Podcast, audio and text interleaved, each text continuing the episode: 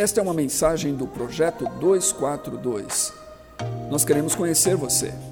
Entre em contato conosco através dos nossos canais no YouTube, Facebook ou Instagram.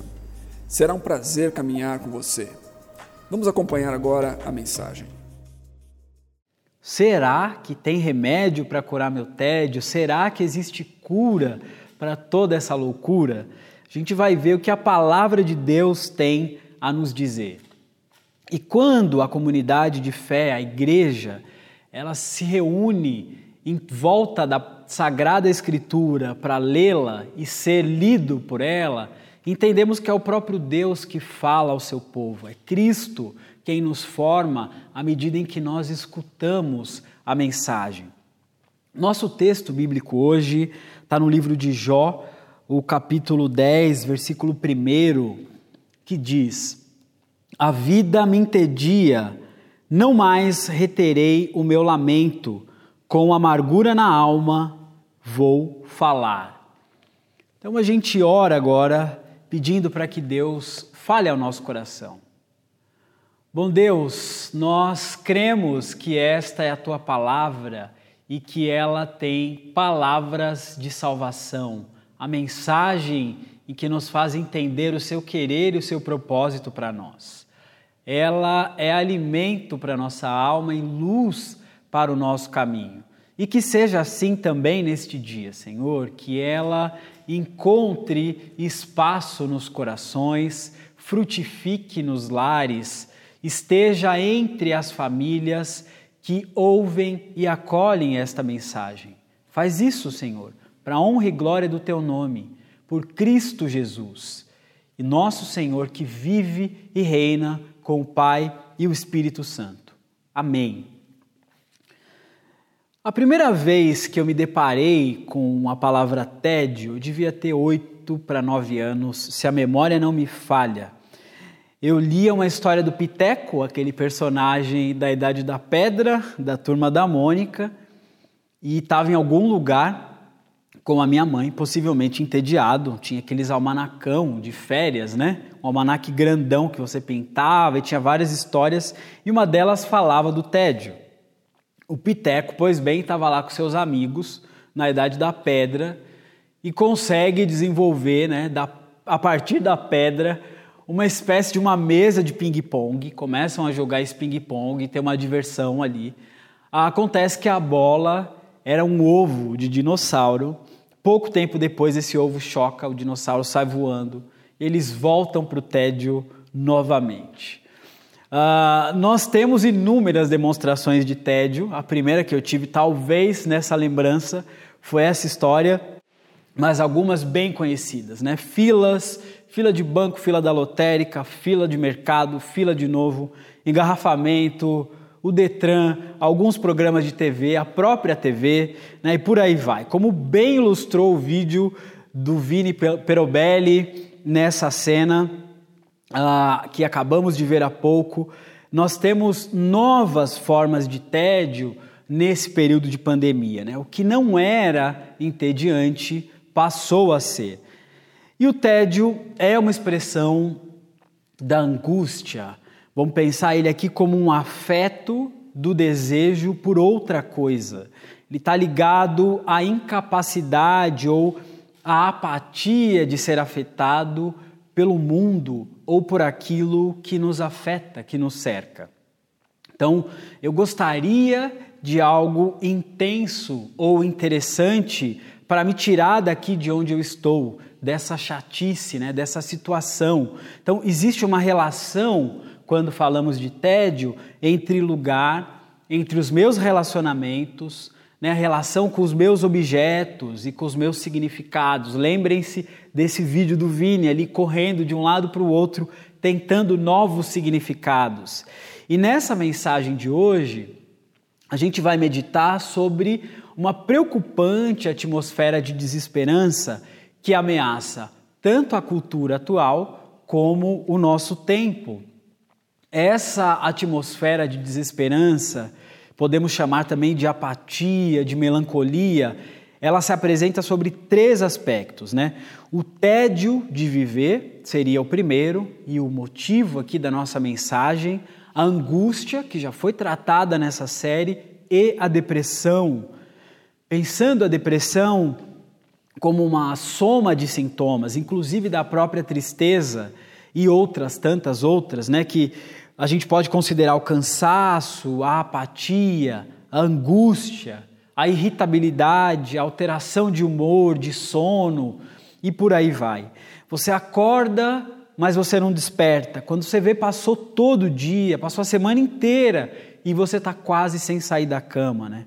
Você não tem mais energia para administrar as contas, organizar a rotina de trabalho.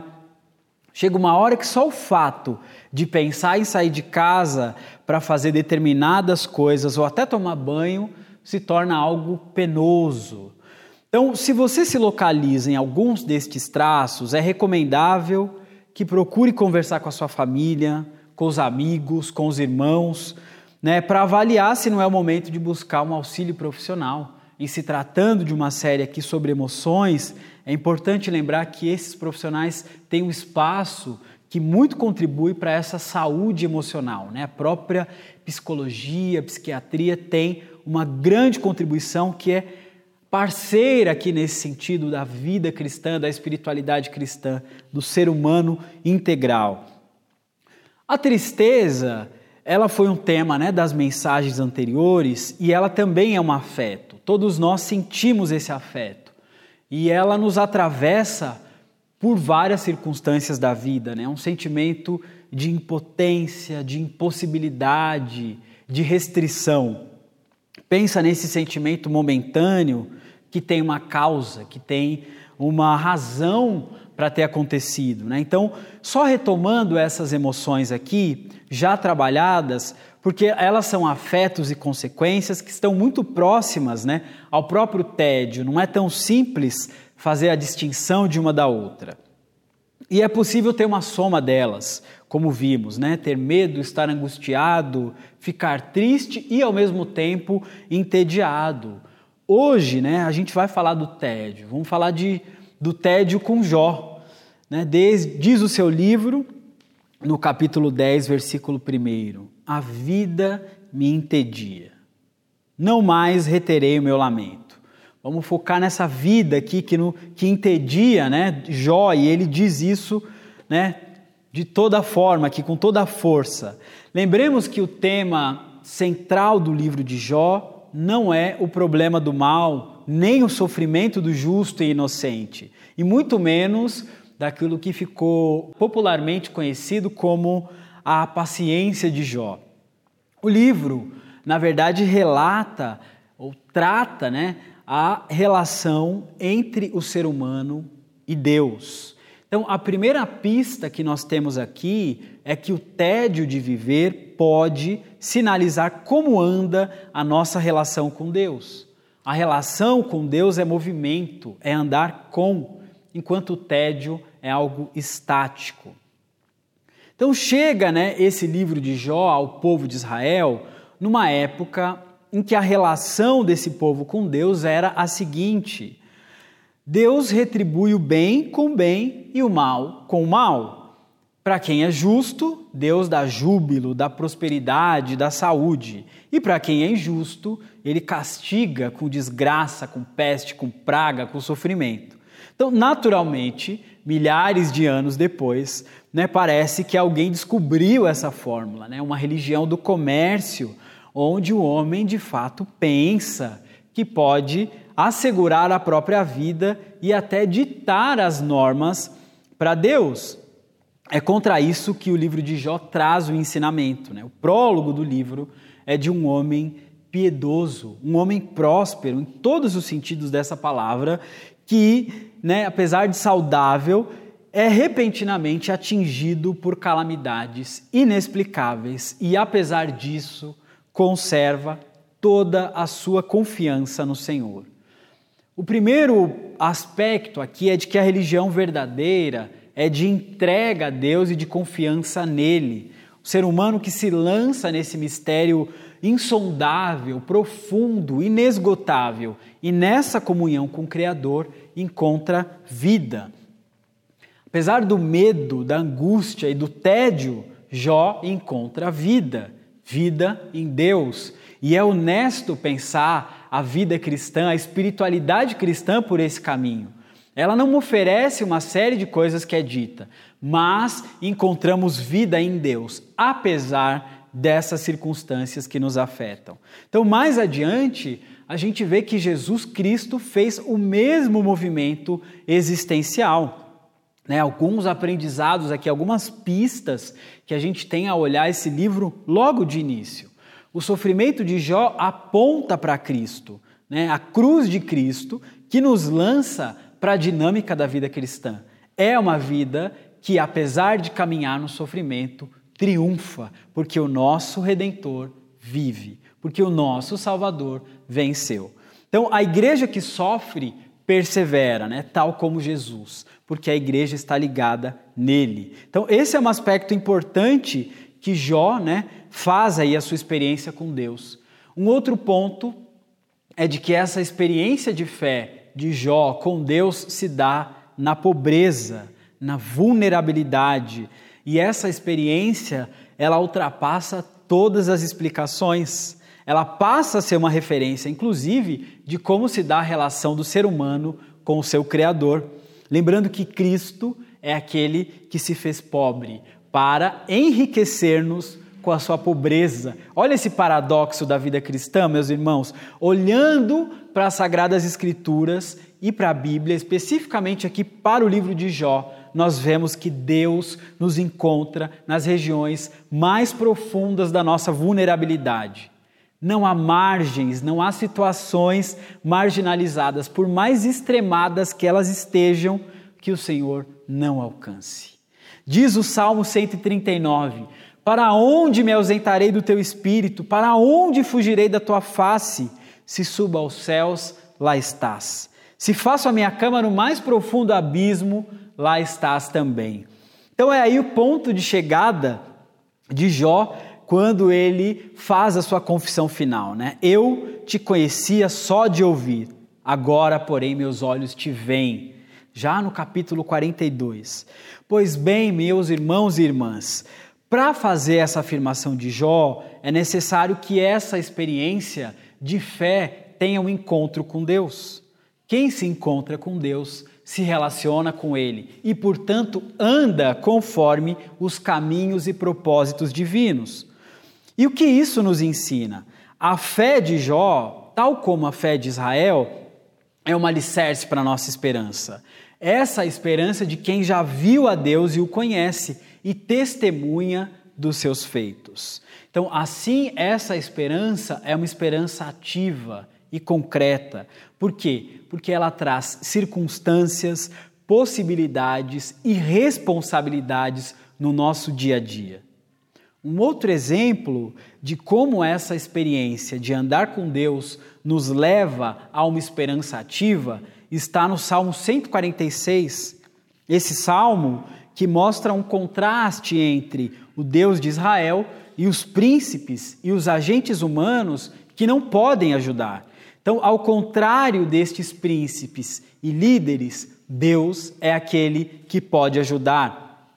Essa é uma confissão de Jó e de Israel que acreditavam na criação e que, portanto, acreditavam no Deus da criação e testemunhavam disso. Esse testemunho de Israel, de Jó, não afirma apenas a criação por si mesma, mas é um testemunho de quem vivencia o que Deus faz. Deus faz. E o que Deus faz? Vamos olhar para aquilo que é chamado de consciência né, do povo de Deus ali nos Salmos, como o povo que andava com Deus pensava sobre o seu Senhor. De acordo com o Salmo 146, e eu vou ler aqui os versículos de 7 a 9, nós vemos que esse fazer de Deus é retratado de uma forma bastante concreta, que faz justiça aos oprimidos, e dá pão aos que têm fome, o Senhor liberta os encarcerados, o Senhor abre os olhos dos cegos, o Senhor levanta os abatidos, o Senhor ama os justos, o Senhor guarda o peregrino, ampara o órfão e a viúva. O mundo, então, é visto como um desígnio de Deus que tem um propósito e um compromisso que vai contra a intenção dos ímpios, porque estes têm interesses destrutivos. A cidade de Deus e a cidade dos homens. Na impiedade, você tem todo o poder para a injustiça, o poder para a opressão, poder para encarcerar, poder para restringir, poder para a morte. Enquanto né, esse é um perfil de um líder ímpio, de acordo com as Sagradas Escrituras. Enquanto que em Deus você tem poder para a justiça, poder para a alegria, poder para o serviço, poder para a liberdade, poder para a vida. Neste sentido, todo ato, toda ação, toda potência, toda possibilidade de agir num movimento da vida é para a edificação do reino de Deus, para o propósito do reino de Deus e a sua justiça aqui na terra. Então, na prática, participar ativamente das comunidades de fé, dos serviços e ministérios, na igreja, participar na sociedade a partir da nossa vocação, participar da família dentro dos papéis em que temos, nos relacionamentos, das nossas amizades, é tarefa do corpo de Cristo, do povo de Deus que trabalha pela paz, pela justiça, pela alegria da salvação que há no Evangelho, por esse anúncio proclamado, demonstrado, manifestado. Agora, como que a gente faz isso? apresentando ao mundo os frutos concretos do amor de Deus. Essa é a esperança ativa. Mas eis o problema, o tédio. O tédio é a não ação, o não movimento. O tédio nos impossibilita de andar na direção daquilo que Deus espera de nós e quer fazer em nós. E aí nós chegamos nesse tédio de viver, né? ir a uma festa clandestina no auge de uma pandemia, com todos os riscos que isso traz, sabendo do colapso nos hospitais, na área da saúde, no sistema público e privado, não é um sinal de que a vida está entediante? Na decadência do Império Romano, desde aquela época, nós percebemos que as crises políticas, as crises econômicas, abalavam as pessoas, de modo em que isso levava a sociedade a viver uma série de problemas, e entre elas o cansaço de viver. Não são estes os efeitos de uma sociedade que, no seu objetivo último, rejeita e se distancia de Deus? Habitam no mundo sem Deus e que, portanto, todas as outras coisas ficam sem graça. Pensando graça aqui com G maiúsculo, G minúsculo, não tem graça, não tem sentido. Parece que a gente está lendo uma obra de Sartre, de Camus. Se você lê O Estrangeiro, meu Deus, dá vontade de entrar no livro e abraçar de tanta, de tão pesado que é, né? Tudo vai ficando sem sentido. O tema central dessas obras é a náusea, o tédio, né? E todo Camus vai dizer todo problema estava em matar o tempo. A vida vai virando um enfado, um engodo. E todas as relações do romance, a relação com a sua família, a sua mãe, a sua namorada, que o ama, os seus amigos, o seu emprego, a sua promoção. Ele tem uma promoção para ir para Paris e aí pergunta como é Paris. Ah, é suja e cheio de pombos. E aí você vai né, levando para aquela relação sem sentido, vazia. E como é pesado conceber a vida é, de um mundo sem Deus, naturalmente a vida se torna entediante, sem cor, sem sabor. E o tédio pode ser um sinal ainda de que nós somos autorreferentes, que portanto eu desejo fazer alguma coisa que não essa, eu queria estar em outro lugar que não esse, mas ainda assim esse lugar não é a vontade de Deus para mim. Os cristãos antigos identificaram isso como assídia ou assédia, dependendo das fontes, é, de que é essa relação deformada com o espaço, né? o vício da assídia, ah, que também pode ser tratado por essa ansiedade, esse tédio do coração. É, o tédio que passa a ser é, um parente aqui da tristeza e pode ser uma provação para aqueles que querem viver é, uma vida que agrade a Deus. Os monges antigos chegavam a chamar isso de demônio do meio-dia. Eles tiraram essa ideia do Salmo 91 e essa expressão vai caracterizar o vício da assídia, sinônimo aqui do tédio. E os monges eram atacados por essa tentação do meio-dia na quarta hora, né, a contagem das horas a partir da manhã. Então, das 10 às 14 horas, pensa você no deserto, aquele sol, aquele calor na moringa, e os monges distantes da nona hora, que seria as três horas, né, a hora que você ia comer, e começava-se ali a sentir uma angústia, um desespero, né? Será que vale a pena participar disso aqui, dessa vida, dessas roupas, esse calor? E, isso passa a ser uma doença espiritual, porque eles questionavam o seu chamado, questionavam se estar ali naquele lugar valia realmente a pena. Isso não diz respeito só aos monges, naturalmente, mas afeta qualquer pessoa. Não seria a assídia ou o tédio o mal dos nossos dias atuais? Uma sociedade que tem dificuldade em olhar o peso da realidade. Né? Nós precisamos reconhecer tudo isso, esse mal obscuro que impede o dinamismo de amar o outro, de amar o mundo e as coisas que nele há e de ser amado.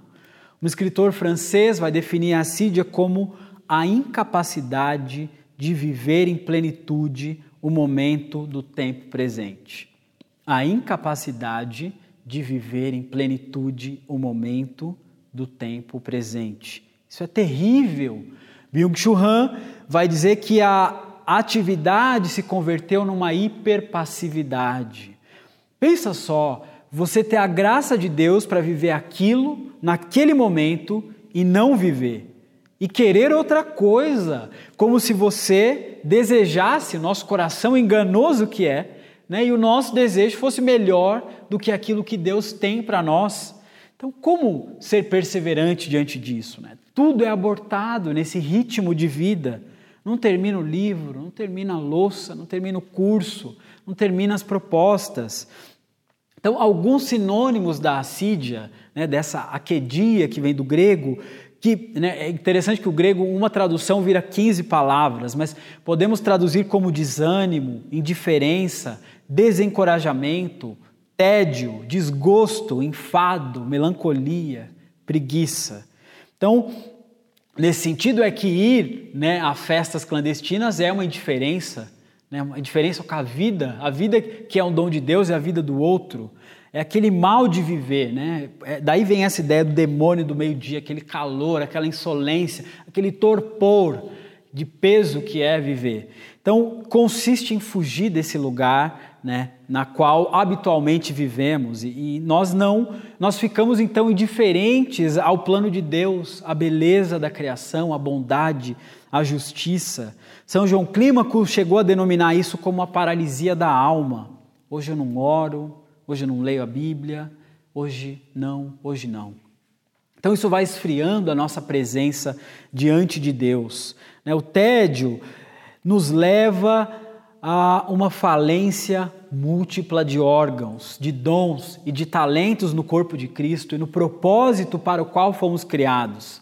Tédio é um sinal de mediocridade, porque ele desperdiça o dom da vida aos fios e às correntes, né? São João da Cruz vai dizer isso. E não importa como o pecado nos pega, ele nos impede de seguir. Ele pode ser algo leve, pode ser um entretenimento, algo que está mal dosado, ou pode ser uma corrente, algo que de fato né, tem nos bloqueado, não deixa a gente seguir. E se olharmos para a nossa geração, a gente vê como tem relação né, da assídia, do tédio, a superficialidade, que é uma marca do nosso tempo, essa ideia do instantâneo, o raso, essa falta de perseverança em um lugar, em um trabalho, muitas vezes. Né? A sociologia já identifica isso em estudos das gerações, inclusive a própria ideia de desempenho, muitas vezes, que também essa, essa luta por ser eficaz pode ser uma fuga, uma fuga tão cheio de coisas para fazer e tão vazio ao mesmo tempo. Né? O ativismo é um sinal de tédio, tantas tarefas, né? Ou tanto entretenimento, tantas coisas que podíamos explorar aqui, né? E os cristãos antigos vão observar que a assídia, o tédio, é mais preocupante do que a tristeza. O tédio não traz uma motivação concreta. Diferente da tristeza, como vimos, que nos afeta, algo que nos atravessa de força maior, o tédio nos leva ao cansaço, ao desgosto pela vida.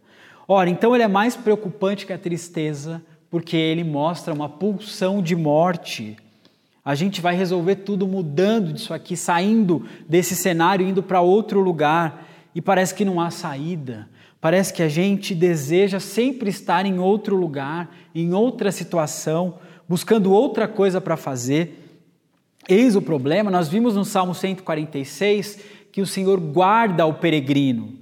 E acontece que o peregrino é aquele que vive a sua jornada diária, a sua vida inteira na direção de um propósito, de uma missão, e toda a sua vida é uma busca que está além de si, além dos seus desejos.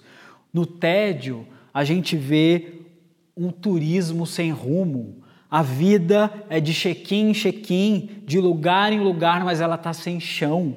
Tem um vazio existencial. Ué, e se não fosse assim, os blogueiros, influencers, youtubers, eles não morreriam de tédio, de depressão, os melhores lugares, as melhores festas, né, os melhores ambientes, né, produtos, hotéis, PlayStation 5, tantas coisas que você pode ali é, é, ostentar, né? mas há um desamparo existencial. Heidegger vai, vai dizer que nós somos jogados no mundo, literalmente lançados à própria existência. Então, a pessoa atacada pelo tédio não tem força, não tem vigor espiritual, ela está impossibilitada de levar uma vida com Deus. É uma vida estéril, o tédio deforma, ele performa uma situação, ele projeta uma, mas ele deforma outra, ele deforma a realidade. O tédio ainda nos apequena. 2 Tessalonicenses 3,11. Ouvimos dizer que entre vocês existem alguns que vivem à toa, sem fazer nada e em contínua agitação. Olha, à toa, sem fazer nada, numa agitação que não leva a lugar algum. Então é um sujeito que faz né, pensar apenas em si, é o eu voltado para si, em si mesmado, que não pode estabelecer relacionamentos bons, fecundos, saudáveis, nem com Deus, nem com o próximo. Sem contar que o tédio é uma experiência do vazio, né, da solidão, do nada. Então, como lutar contra o tédio? Mesmo entediado, Jó sabe a quem falar. E mais, ele sabe o que falar e a quem falar. A vida me entedia, não mais reterei o meu lamento. Com amargura na alma vou falar. Será que tem remédio para curar meu tédio? Será que existe cura para toda essa loucura? Calma na alma, pausa. Essa é a saída do tédio. A primeira pausa existencial é olhar quem Deus é e quem nós somos, né? Isso mostra já a discrepância absurda, né? E a saída para esse tédio é olhar para frente, é olhar para os lados e principalmente olhar para o alto e ver que nós precisamos andar, precisamos nos mover em direção a algo. Tanto Jó quanto esse salmo que lemos nos ensinam que a esperança emerge antes de tudo com o dinamismo da vida ela é vivida antes de ser conhecida e é conhecida de maneira concreta. Então, nutrir e reforçar a esperança é, antes de mais nada, oferecer bases e condições concretas de se viver. Né? O Deus da promessa, o Deus da aliança, educa o seu povo na esperança. Essa luta contra o tédio não pode ser travada sem auxílio. Ninguém enfrenta o tédio sozinho. É necessário falar de si, falar para Deus, falar com Deus, falar para a família, falar com os nossos irmãos da comunidade, amigos e, se necessário, falar com um profissional. Tem muito ruído, tem muito barulho, tem muita notícia triste, muito sofrimento em nosso meio. Então, diante disso, às vezes a gente nem quer se mover e é natural, é uma consequência do que a gente tem vivido, essa paralisia. Mas a paralisia não é como a quietude. E agora a Sagrada Escritura diz que é tempo de fortalecer a nossa vida interior. Diz o apóstolo Paulo em 2 Coríntios 13, versículo 5. Examinem a si mesmos, verifiquem se estão praticando o que afirmam crer. O apóstolo Paulo nos aconselha a fazer um autoexame e a permanecer na fé. A igreja ensina o povo a permanecer na esperança. Então, para nossa meditação, será que o tédio, sendo ele uma pulsão de morte, olhemos para as palavras do Senhor Jesus em Lucas 21, 19. É pela perseverança que obterão vida. Com isso, é pela perseverança que nós somos conduzidos e formados. Então, Deus faz de nós lugares do cotidiano, morada de Deus. E esse é o tempo de oferecer a Deus a nossa vida e as nossas emoções como um sacrifício espiritual, um louvor espiritual na nossa vida de cada dia. Estar presente a si mesmo. A ideia da vigilância aqui dos monges, né, de invocar o nome de Jesus, a ideia da oração que já foi lembrada como uma disciplina espiritual, essa assiduidade da palavra de Deus, ouvir a palavra de Deus, mas também deixar a palavra de Deus nos interrogar, tratar as nossas emoções. Ideia da lectio divina aqui muito forte. Então nós vemos, irmãos, como esse encontro de Jesus, no último elemento aqui que seria a ceia, né? a comunhão com Jesus. A ceia que é estar no corpo de Cristo, com Cristo, diante de Deus, à mesa com o Senhor. Né? Enquanto o tédio está deslocado no mundo, claro e evidente, porque num lugar, no não lugar, nós somos chamados a estar à mesa com o Senhor Jesus, comungando, participando com Ele. Quem nunca foi a uma festa e se sentiu assim deslocado, né? sem lugar para estar, sem lugar para sentar? Eu acho que o tédio é uma evidência existencial de que o nosso coração precisa de Deus. Ele quer, ele quer e deseja estar com Deus, à mesa com o nosso Senhor. E é esse encontro com Deus que nos enche de esperança, nos dá firmeza, constância, apesar do sofrimento do nosso tempo. Meus irmãos, que possamos estar à mesa com o Senhor Jesus, que possamos levar a Deus os nossos lamentos, a nossa angústia, o nosso medo, o nosso tédio e buscar nele o propósito que o Senhor nos criou e viver nele, para a sua glória e para o seu louvor. Oremos a Deus. Pai de amor, nós te louvamos. Nós te louvamos porque o Senhor nos fez seres amantes, seres que desejam e que amam por mais que as nossas emoções tantas vezes nos traiam. Senhor, ensina-nos a desejar corretamente, ensina-nos a amar intensamente as coisas para a qual fomos criados, ensina-nos a valorizar o dom da vida, as relações, as pessoas que nos permeiam, Senhor, aquelas da qual o Senhor colocou no nosso caminho, na nossa comunidade de fé na nossa família, nos nossos relacionamentos interpessoais. Para tanto, Deus, nós carecemos de sabedoria e que a tua palavra ilumine inclusive as nossas emoções. Deus, nós temos medo porque são tempos terríveis. Então, que o nosso medo, Senhor, seja um temor a Ti, seja um temor, Deus, pelo Deus Todo-Poderoso, aquele que tudo pode e que tudo faz. Senhor, que a nossa angústia seja, Senhor, transformada numa, num descanso e numa bonança para a nossa alma, porque o Senhor é aquele que nos dá conforto e nos chama toda vez que estamos angustiados, sobrecarregados, aflitos, Deus. Senhor, cuida de nós nestes tempos difíceis. Deus, instrua-nos à luz da tua palavra e da tua vontade para que nós possamos cuidar dos outros, dos que são afetados, Senhor, por tantas razões, por tantas circunstâncias nesses momentos, Pai, que a gente consiga ampará-los, porque o Senhor é um Deus de amparo. Deus, e que ainda o Senhor use a própria sabedoria confiada à ciência, por meio da psicologia, da psiquiatria, aqueles que carecem de acompanhamento é, psicológico, profissional para suas emoções, que encontrem nisso, Senhor, também a cura.